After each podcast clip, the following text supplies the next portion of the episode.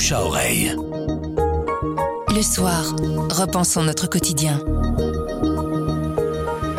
Sélection de livres aujourd'hui, Jean-Claude Van Troyen est arrivé dans notre studio avec une série de petits bouquins, des livres courts, parfaits quand on a une heure à tuer.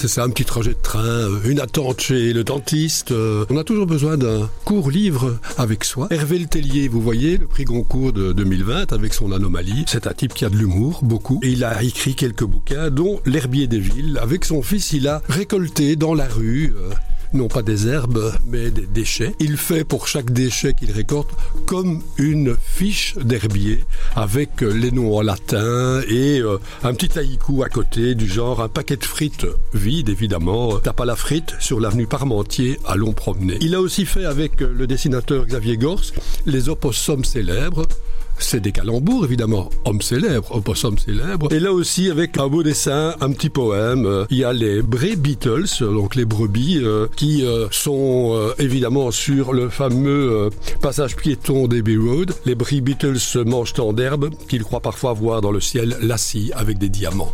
C'est assez drôle, mais ce n'est pas que, parce que, comme toujours chez Hervé Tellier, il y a le plaisir des mots, le plaisir du jeu de mots, mais il y a aussi quelque chose sur notre société avec l'herbier sur ce que c'est que la langue avec les opossums célèbres. Dans cette catégorie, moi j'aimerais bien parler aussi de Histoire navrante de la mission Moukmark de Frédéric Sounac. Ça se passe euh, fin 19e siècle.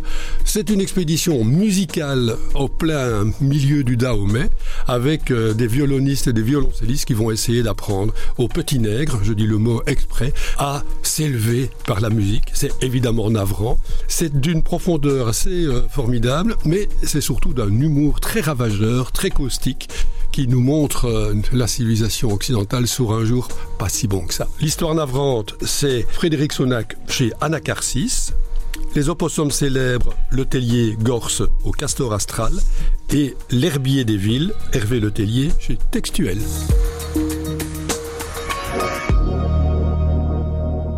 Le bouche à oreille, c'est un avis, une inspiration, une recommandation. C'est livré par un membre de la rédaction du soir. Vous nous trouverez sur notre site, notre application et votre plateforme de podcast préférée. À bientôt.